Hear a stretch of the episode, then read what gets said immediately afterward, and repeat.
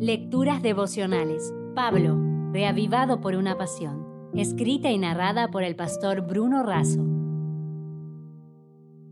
Hoy es 28 de julio. La mejor defensa. Efesios 6:13. Por tanto, tomad toda la armadura de Dios para que podáis resistir en el día malo y habiendo acabado todo, estar firmes. Pablo utiliza la figura de un soldado para ilustrar la armadura del creyente. Hoy nos detendremos en las armas defensivas de base.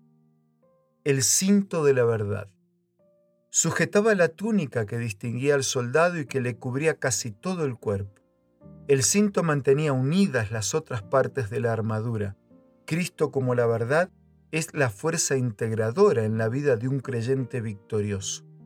Pablo dice que los que son de Cristo están recubiertos de Cristo.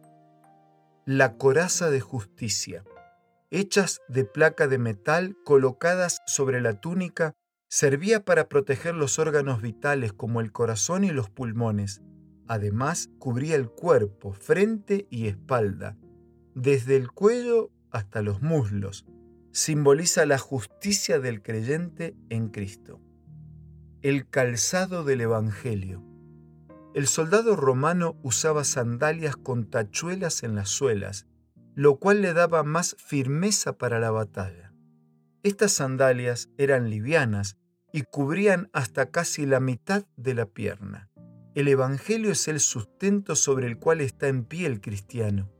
Ese Evangelio produce paz por la seguridad de la victoria mediante la gracia de Dios siempre listo para testificar. El escudo de la fe. No era un escudo pequeño, sino de algo más de un metro por medio metro, hecho de madera y cuero, protegía de las lanzas, las flechas y los dardos de fuego. Una fila entera de soldados podía entrelazar sus escudos y marchar como si fuera una pared sólida. En la lucha, el creyente no está solo somos un ejército con una fe viviente en el poder de Dios. El yelmo de la salvación.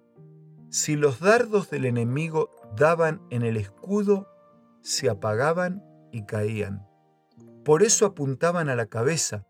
El yelmo en la cabeza ilustra una mente controlada por Dios.